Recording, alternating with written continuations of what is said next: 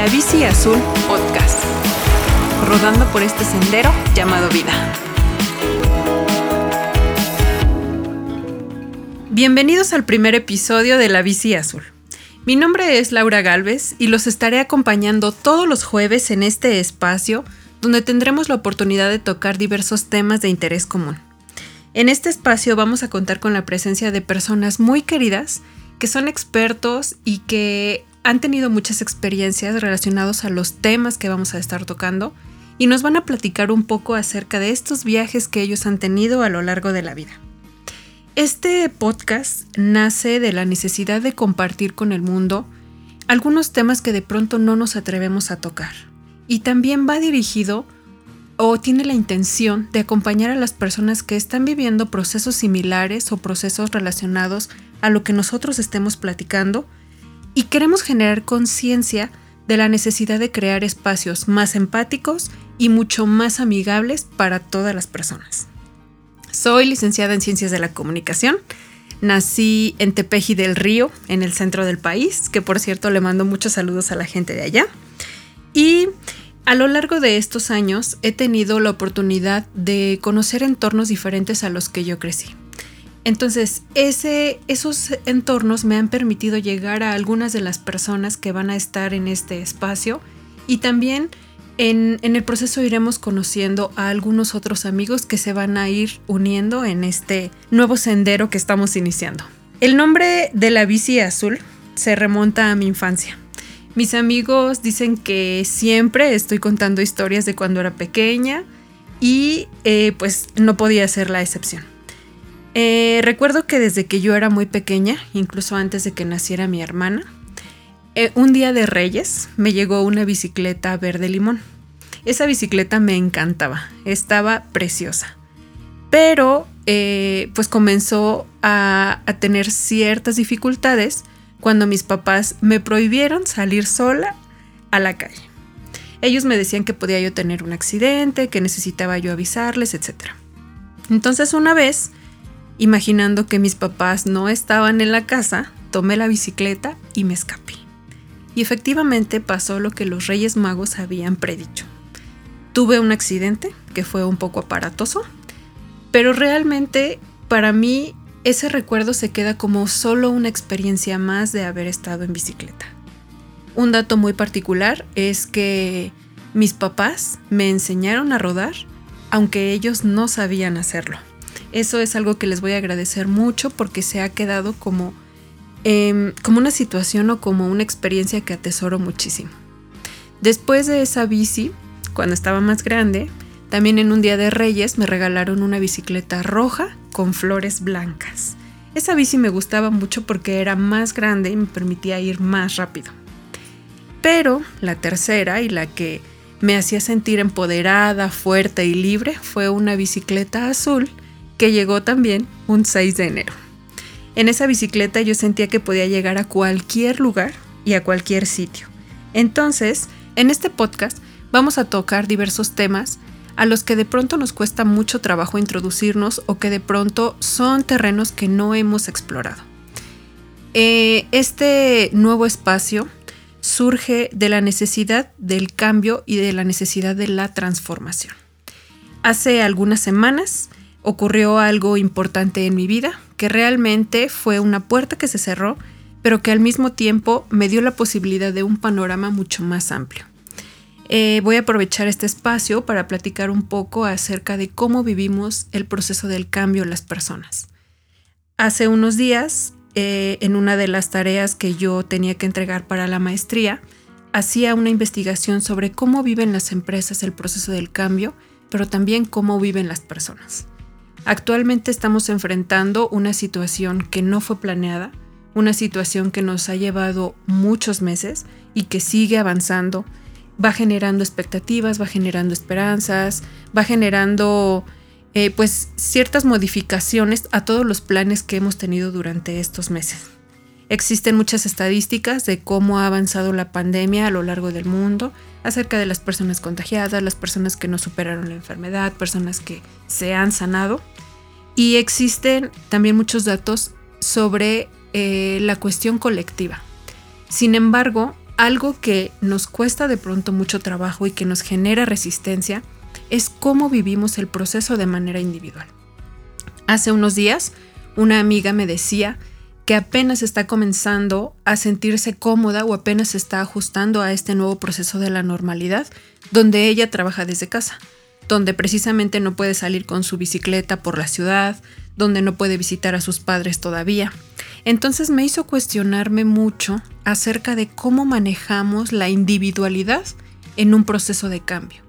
De pronto tenemos ciertos procesos que son lineales en la vida, una vez que entramos en el maternal o que entramos en el preescolar, el siguiente paso es ir a la primaria. Ocurren seis años o pasan seis años y después viene la secundaria, la preparatoria.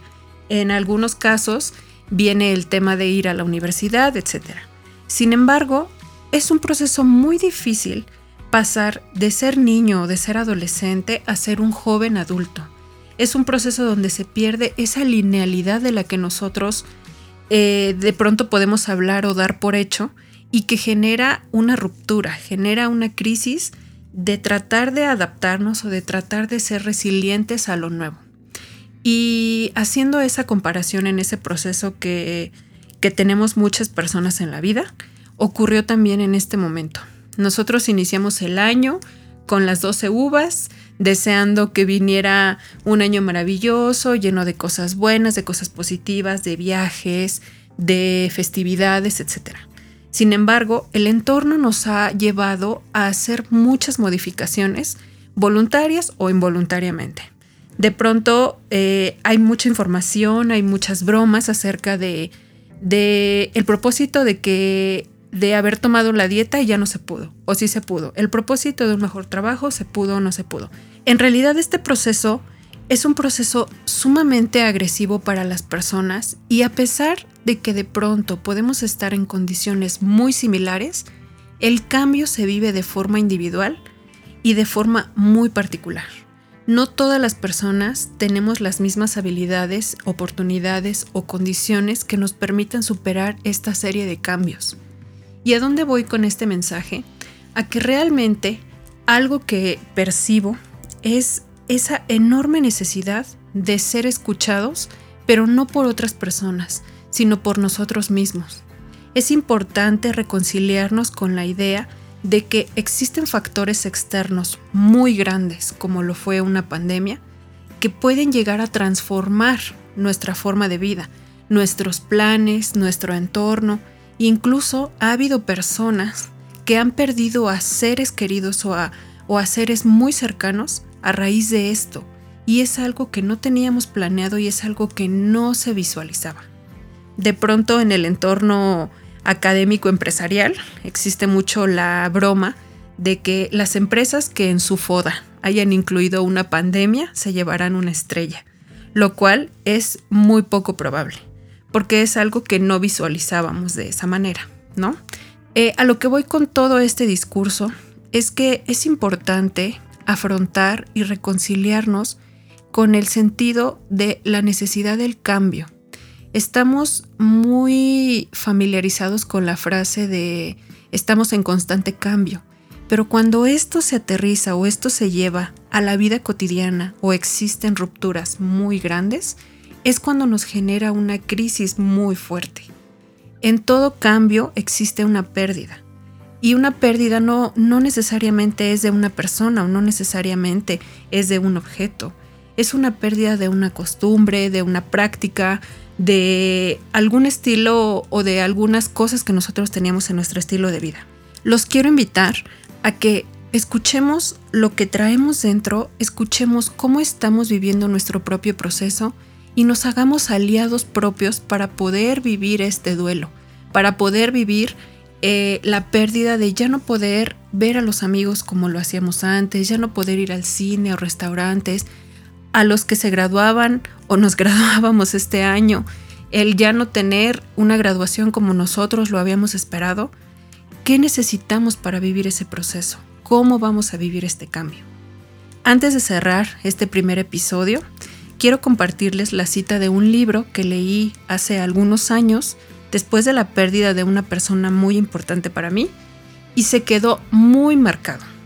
Este libro es de Joana García y dice, Claro que cuesta. Los cambios, así sean positivos, no dejan de transmutar, no dejan de ser una muerte. La muerte de esos momentos, de esos ciclos concluidos. Cada mudanza, cada amor que se pierde, cada cambio de trabajo, siguen siendo una muerte. Y esos cambios traen aparejadas crisis que son tan necesarias para crecer como es necesario el amor que te alimentará el alma. Pero, muchas veces, el miedo se apodera de las crisis y te hace dar vueltas en círculos sobre tu vida y no puedes encontrar el camino hacia la salida. Todos quieren crecer, pero nadie quiere afrontar ningún tipo de crisis. ¿Sabes qué significado le dan los chinos a la palabra crisis? Significa oportunidad y peligro. Y bueno, cierro con esta cita. Les dejo esta invitación para que vivamos nuestro proceso, vivamos el cambio y obtengamos lo mejor de este ciclo que seguramente llegará a su fin, pero preguntémonos nosotros cómo saldremos de él. Les agradezco mucho su atención, estoy muy emocionada de este proyecto que está arrancando, los espero en el siguiente episodio y les comparto nuestras redes sociales.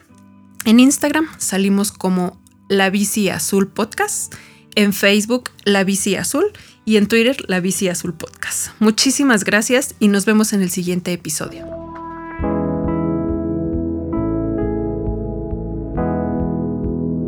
La Bici Azul Podcast. Rodando por este sendero llamado vida.